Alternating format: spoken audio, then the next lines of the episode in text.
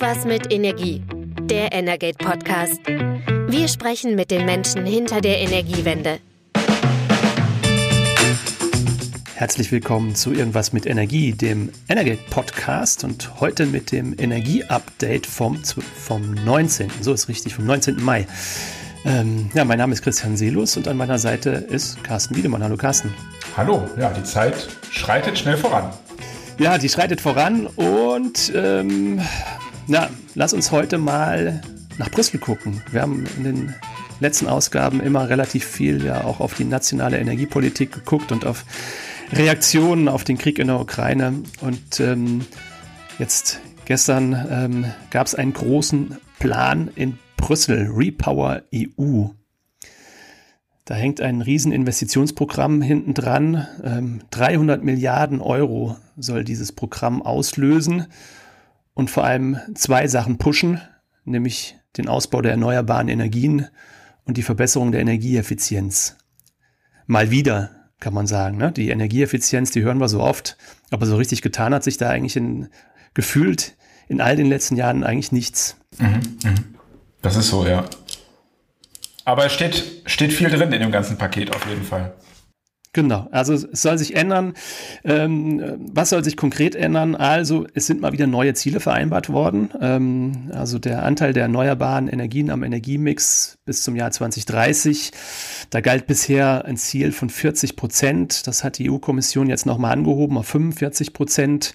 Ähm, Energieeffizienz bei dem Thema ja, da sind sowieso immer alle schon ein bisschen zurückhaltend, aber da, da galt ein Ziel ähm, im Vergleich zu 2020 sollte, sollte die Energieeffizienz um 9 Prozent äh, steigen, jetzt sind es 13 Prozent. Also erstmal vielleicht auch ein typisches politisches Muster, wir setzen erstmal die Ziele hoch. Gut, da steht jede Menge Geld dahinter, 300 Milliarden Euro, ich habe es gerade schon gesagt, ähm, hat Ursula von der Leyen als Kommissionspräsidentin gestern angekündigt. Ähm, Großteil der Mittel soll aus vorhandenen EU-Budgets kommen, also vor allem aus dem äh, Corona-Wiederaufbaufonds, der sowieso grüne Technologien EU-weit deutlich anschieben soll. Und aus dem Topf ähm, will man sich jetzt wieder bedienen. Ähm, ja, also es sind vor allem Ziele, ähm, so richtig konkretes, ähm, wie es passieren soll, finde ich, fehlt ein bisschen in dem Papier. Ähm, ja, es steht irgendwie drin, Genehmigungsverfahren sollen beschleunigt werden. Das kennen wir ja hier auch aus, aus Deutschland. Aber genau da ist der Punkt, ähm, wie das passieren soll, das wird dann den äh, Nationalstaaten überlassen. Ähm, vielleicht ein bisschen konkreter wird es beim Thema Solarenergie. Ähm, da sind auch wieder Ziele genannt. Ähm, aktuell sind äh, nach, nach Angaben vom Europäischen Solarenergieverband äh, EU-weit rund 140.000 MW in Solarenergie installiert. Das soll sich verdoppeln bis 2025. Das ist natürlich auf jeden Fall schon mal eine Marke. Bis 2030 dann mehr als verdreifachen. Das sind auch hehre Ziele.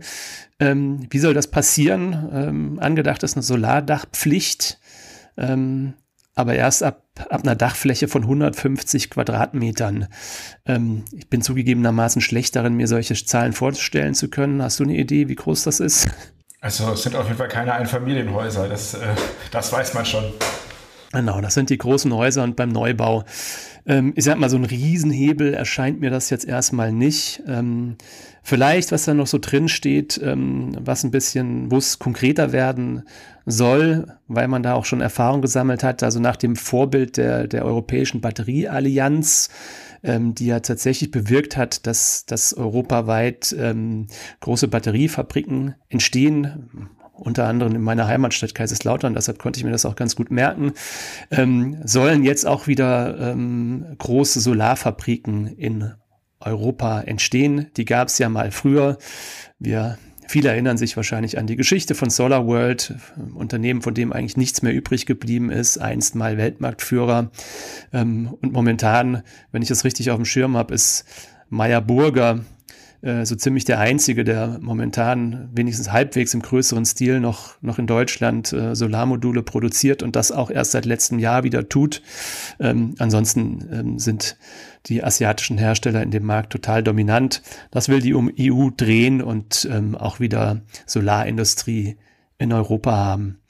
Ähm, aber insgesamt finde ich ja, es ist nicht so ganz konkret ehrlich gesagt in diesen Zeiten, es ist ja angekündigt, dass dieses, dass dieser Plan Repower EU auch ähm, klar helfen soll, dass, dass sich die EU schneller von russischen Energielieferungen ähm, lösen kann. Ja, ich hätte mir ein bisschen mehr gewünscht. Ähm, du hast auf die Reaktionen hier in Deutschland geguckt. Ähm, wie sind die ausgefallen? Ähnlich skeptisch wie meine? Ja, so gemischt würde ich sagen. Also grundsätzlich, das finde ich persönlich immer jetzt bei diesem Paket oder auch bei dem Vorgängerpaket, über das ja eigentlich noch verhandelt wird, das Fit for 55 Paket, also das große Klima- und Energiepaket der Bundes, äh, der, der EU-Kommission, was ja immer noch nicht beschlossen ist und jetzt teilweise schon wieder revidiert wird, dass die immer so umfangreich sind und dadurch sozusagen es eben schon eine Menge Experten braucht, die auseinanderzunehmen. Und das ist dann etwas im Punkto Transparenz und Kommunikation. Bürgernähe finde ich das immer schwierig. Ich weiß, es geht um komplexe Dinge, aber es ist dann einfach schwierig, auch Sachen runterzubrechen. Was steht denn jetzt im Repower EU-Plan? Du hast jetzt ja ein paar Punkte angerissen. Das Echo ist generell schon positiv. Ich meine, niemand wird jetzt äh, in der Energiewirtschaft oder in anderen äh, Branchen äh, etwas dagegen sagen, dass man sich eben schnell von russischen Energielieferungen ähm, lösen möchte. Und entsprechend äh, fallen auch die Reaktionen aus. Das finden die meisten gut, die sich dazu geäußert haben. Jeder findet es auch gut, dass man die erneuerbare Energie ausbaut.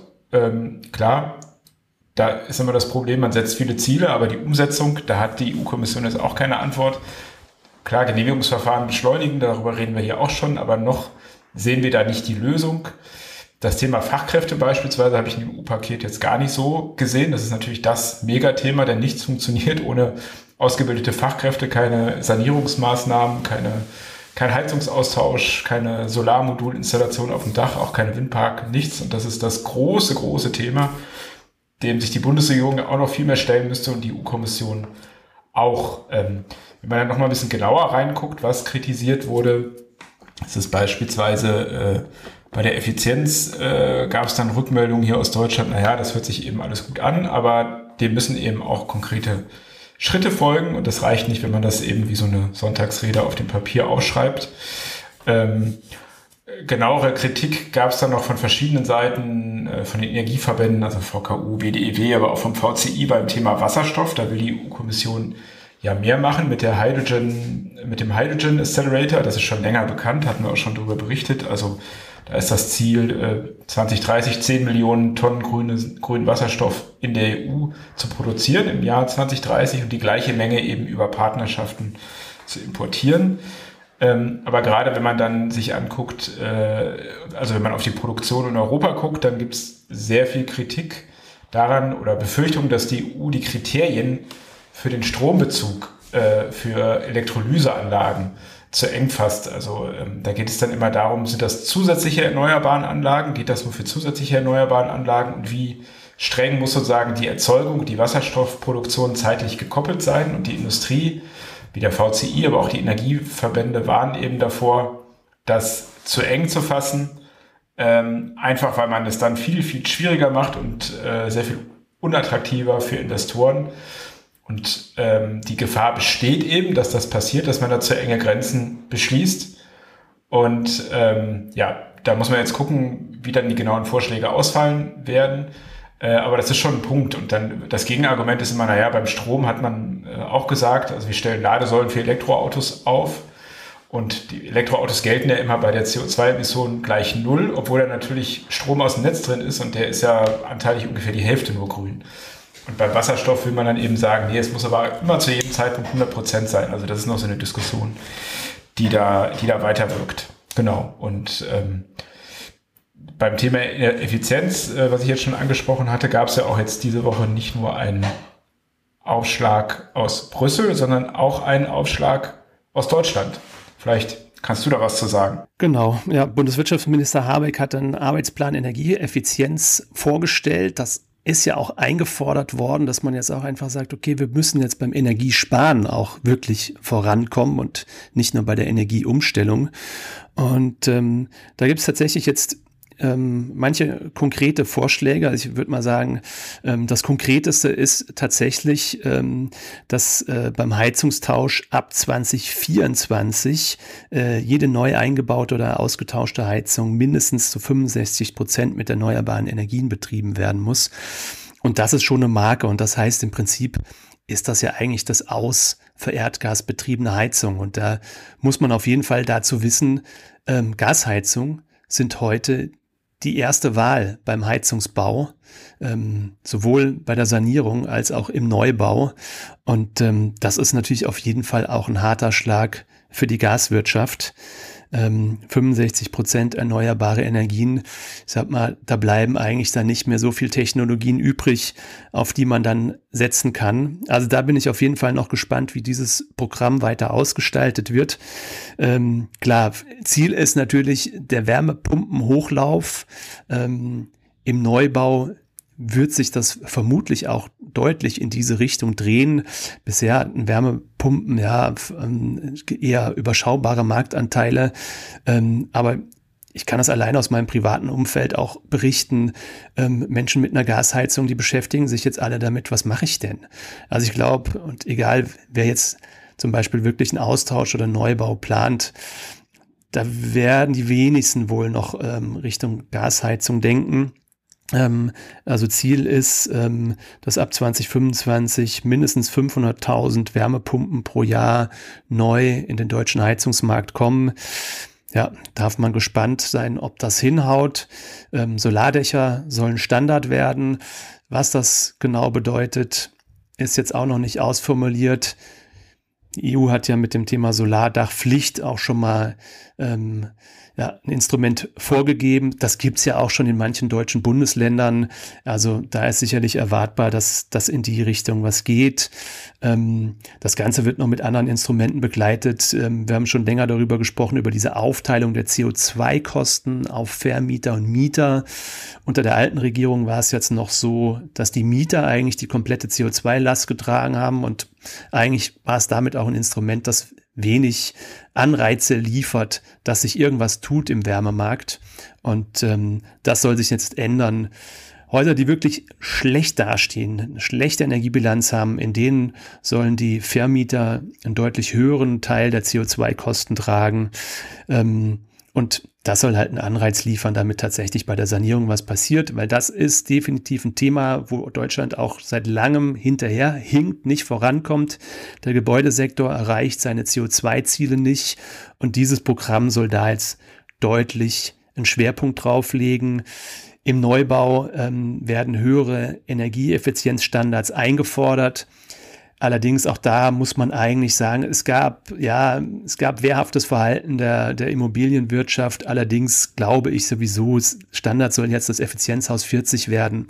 Ich denke mal, das ist ohnehin das, was jetzt heute im Neubau ähm, gewählt wird im Normalfall. Es ist ja vielleicht, um nochmal auf diese Aufteilung ähm, da drauf einzugehen, der Kosten, das war ja auch so ein lange umstrittenes Thema und hat in der alten Bundesregierung für immer für Streit gesorgt zwischen SPD und Union. Jetzt gibt's ja seit dieser Woche da so ein, mehr Details aus dem Gesetzentwurf und da darf man schon gespannt sein. Die Frage war ja, wie, wie kommt man zu dieser Einstufung der Gebäude? Denn es gibt ja keine digitalisierten Energieausweise, es gibt keine digitalisierten Kataster oder so. Also man muss ja wissen, wie das Haus ist. Das sollen jetzt die Vermieter, sofern sie die Heizungsanlage betreiben, eben selber berechnen, indem sie eben Energieverbrauch angucken, die äh, Wohnfläche äh, und das dann sozusagen daraus dann ein Faktor pro Quadratmeter berechnen und das müssen sie dann eben dem Vermieter, äh, dem Mieter mitteilen und dann sozusagen sich selber dann anhand der Tabelle raussuchen, welchen Anteil sie zahlen, ob das dann immer so klappt. Gerade bei so kleineren Vermietern, die damit eigentlich sonst gar nichts zu tun haben. Ich meine jetzt nicht die Immobiliengesellschaften, sondern der kleine der kleine Vermieter, der ein, zwei Häuser hat. Äh, und im umgekehrten Fall gibt es ja auch viele, die haben, betreiben die als Mieter die Heizung selber und die sind dann auch, müssen das dann selber berechnen, also müssen sich ihre Heizkostenabrechnung angucken, ihre Wohnfläche und müssen dann daraus eben diese Formel entwickeln und dann den Vermieter auffordern, eben den Teil zu erstatten. Also das kann ich mir schon vorstellen, dass es äh, viele vielleicht auch einfach gar nicht machen oder es gar nicht wissen, also dass das Geld dann einfach so weiter bezahlt wird und dass es bestimmt auch für einigen Streit sorgt. Also da bin ich mal gespannt, was auch Verbraucherzentralen, Mietervereine und so davon halten werden. Ja, also in der Umsetzung durchaus komplex und schwierig und ähm, das, das war ja schon der ganzen Diskussion darüber auch anzumerken und es ist tatsächlich jetzt auch wirklich ein äußerst kompliziertes Modell daraus erwachsen ähm, mit stufenweisen ähm, Einordnung, wie viel äh, der CO2-Kosten jeweils Mieter oder Vermieter zu tragen haben. Also das wird sicherlich auch nicht, nicht einfach. Also da sehen wir im Gebäudesektor, da, das ist ein Riesenhebel, ähm, A, um natürlich auch von dem Thema Gas eigentlich loszukommen. Da vielleicht ein kleiner Seitenblick. Die Gasnetzverteil Gasverteilnetzbetreiber ähm, äh, haben sich jetzt auch heute noch mal in einer, in einer größeren äh, Stellungnahme zu Wort gemeldet und ähm, vehement ihre Sorge ausgedrückt, ähm, dass man sich von dieser Infrastruktur nicht leichtfertig ähm, verabschieden sollte. Und ich glaube, auch der Punkt, der ist richtig. Ne? Also ähm, viele Menschen hängen am Gasverteilnetz. Viele Menschen haben auch gar nicht die Möglichkeit, sich jetzt ähm, von, der, von der Gasheizung zu lösen. Ähm, und ganz ehrlich, ich kann mir auch nicht vorstellen ähm, oder auch nicht selber vorstellen, ich möchte auch nicht einer der Letzten zum Beispiel sein, die an so einem Gasnetz irgendwie dranhängen, wenn sich jetzt mehr und mehr vielleicht verabschieden und ähm, auf ein anderes Heizungssystem umstellen. Ähm, dann verbleiben immer höhere Kosten. Also ich denke mal, da muss auf jeden Fall eine Lösung her. Wasserstoff ist, ist sicherlich ein, ein Weg dahin. Ähm, bisher war die Bundesregierung da recht zögerlich und das finde ich auch interessant. Also bisher so richtig auffällig hat man dazu noch nichts gehört, dass man jetzt dieses Thema Wasserstoffbeimischung in die Gasnetze auch im Zuge des Ukraine-Kriegs und der Probleme mit den russischen Gaslieferungen nochmal richtig vehement auf den Tisch bringt ist bisher eigentlich noch nicht passiert. Nee, es bleibt eigentlich weiter. Also die ähm, nationale Wasserstoffstrategie, die ist ja sozusagen identisch noch die, die die alte Bundesregierung beschlossen hat und die hat eben starken Fokus auf Industrie gelegt, also Einsatz in der Industrie und ein bisschen im Verkehr. Der Wärmesektor und die leidige Diskussion dann auch um den Champagner oder ob es nicht Champagner ist, die, also der Status quo ist da eigentlich der gleiche geblieben. Die, der, es gibt da doch schon die Zurückhaltung, Wasserstoff im Wärmemarkt zu nutzen, wobei es dann natürlich auch immer um den Zeitpunkt geht. Ab, also die Frage ist, lässt man das jetzt schon zu oder eben später?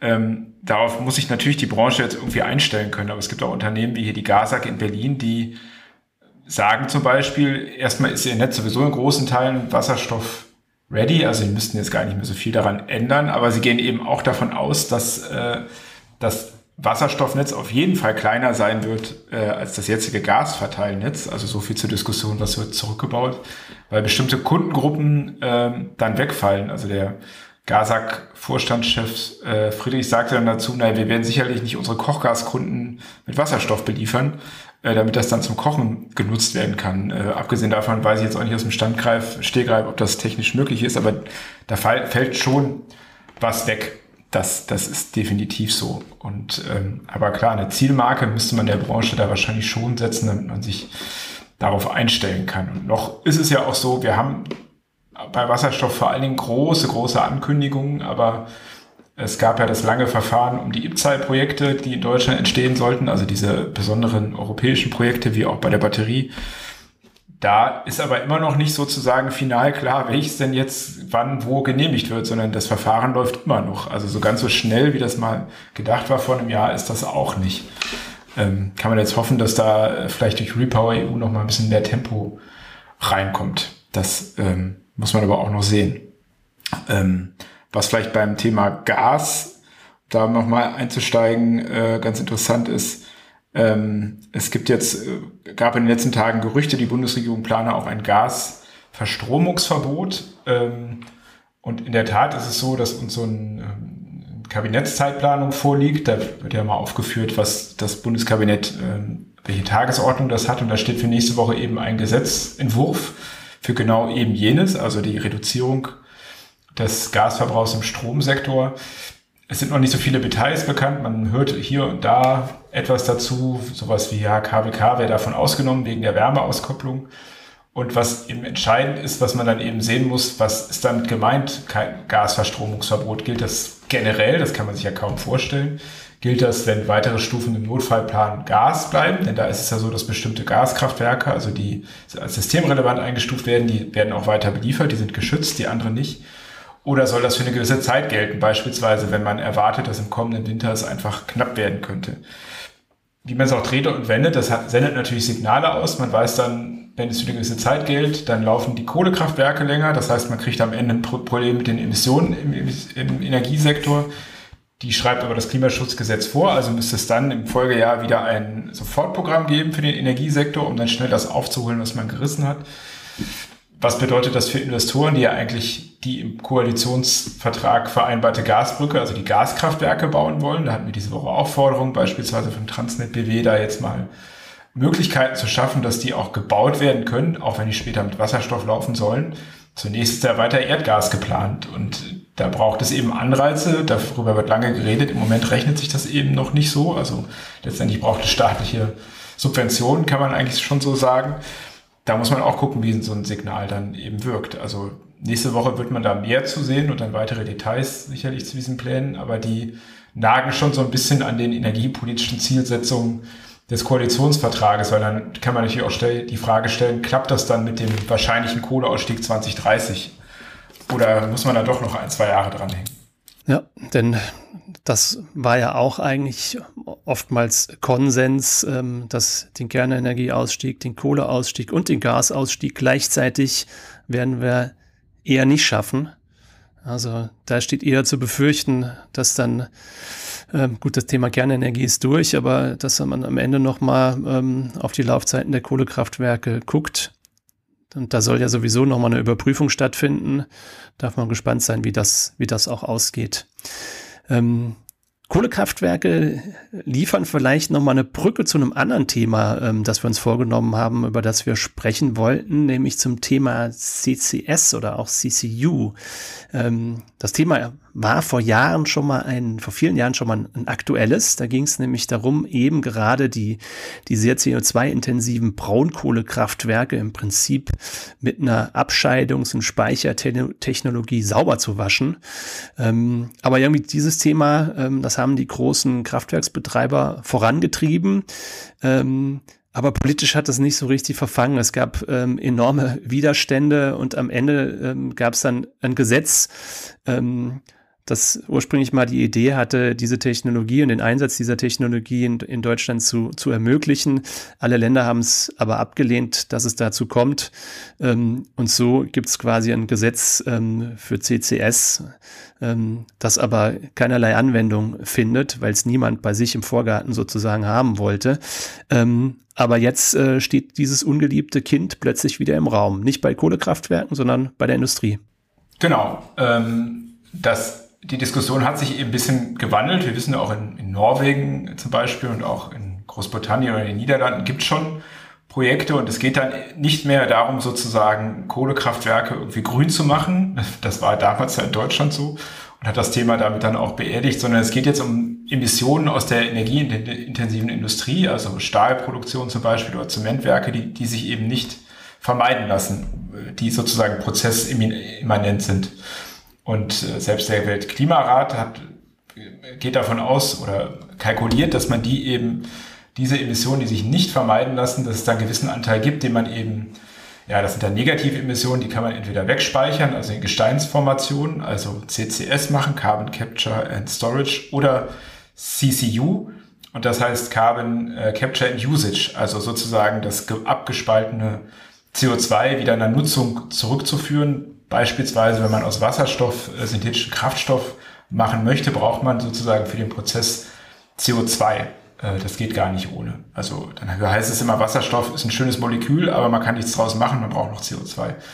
Und genau diese Diskussion in anderen EU-Staaten, auch weltweit, wird die schon intensiver geführt. Und ähm, in Deutschland hat man eben das Problem, dass wir hier diese gesetzlichen Rahmenbedingungen haben, dass es nicht möglich ist, äh, weder CO2 zu speichern, noch es eben zu transportieren. Und Industrieunternehmen haben jetzt noch mal einen Aufschlag gemacht diese Woche, ähm, dass sie von der Bundesregierung eine CO2-Strategie fordern, äh, die da eben Ansätze schafft, das möglich zu machen, erstmal überhaupt den Transport ins äh, Ausland. Da muss man ein Protokoll unterschreiben, das äh, ratifizieren, das nennt sich London-Protokoll. Das hatte die Vorgängerregierung auch angekündigt. Das liegt aber jetzt nach, ähm, nach Aussage des BMU ist dann noch nicht so ganz entschieden, ob man das macht. Was aber aus dem Wirtschaftsministerium ähm, klar kommuniziert wird, dass man eben das CCS-Gesetz, was du jetzt angesprochen hast, dass man das äh, evaluiert. Also das steht dieses Jahr sowieso an. Das ist jetzt, glaube ich, zehn Jahre alt. Da steht eine Evaluation, Evaluation an und dass man in diesem in diesem Rahmen dann auch eine Carbon Management, also so nennt sich das, Strategie entwickeln will, die eben dieses Thema aufgreift. Also auch der Minister Habeck hat schon mehrfach gesagt, ja, das Thema sehen wir. Das große Problem ist dann eben die Kommunikation und dafür Akzeptanz zu schaffen. Also eigentlich hat man keine Alternative, man muss das irgendwie hinkriegen, zumindest den Transport ermöglichen und dann vielleicht auch irgendwann die Speicherung in Deutschland am Land oder ähm, auf hoher See. Aber das ist natürlich ein schwieriger Prozess, weil es in Deutschland so verbrannt ist. Aber es geht jetzt eben um ganz andere CO2-Emissionen. Ja, also auch ein äußerst ideologisch aufgeladenes Thema, wie, wie so vieles, ähm, wie so viele Themen im Ener Energiesektor. Ähm, na, ich kann mich noch ganz gut dran erinnern, dass es, ähm, es gab ein, ein Pilotkraftwerk von Vattenfall am Standort Schwarze Pumpe. Und damals hieß es irgendwie, ja, damit diese Technologie wirtschaftlich wird, da bräuchte man einen CO2-Preis von, naja, mindestens 40 Euro ähm, pro Tonne. Ähm, Damals war man, glaube ich, irgendwie bei einem Niveau von 5 Euro pro Tonne.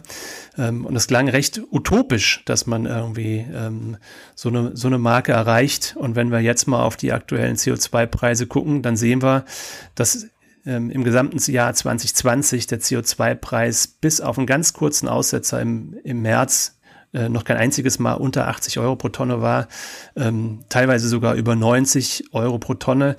Also da sieht man auch, ähm, wie schwierig das ist mit, mit Prognosen im, im Energiemarkt.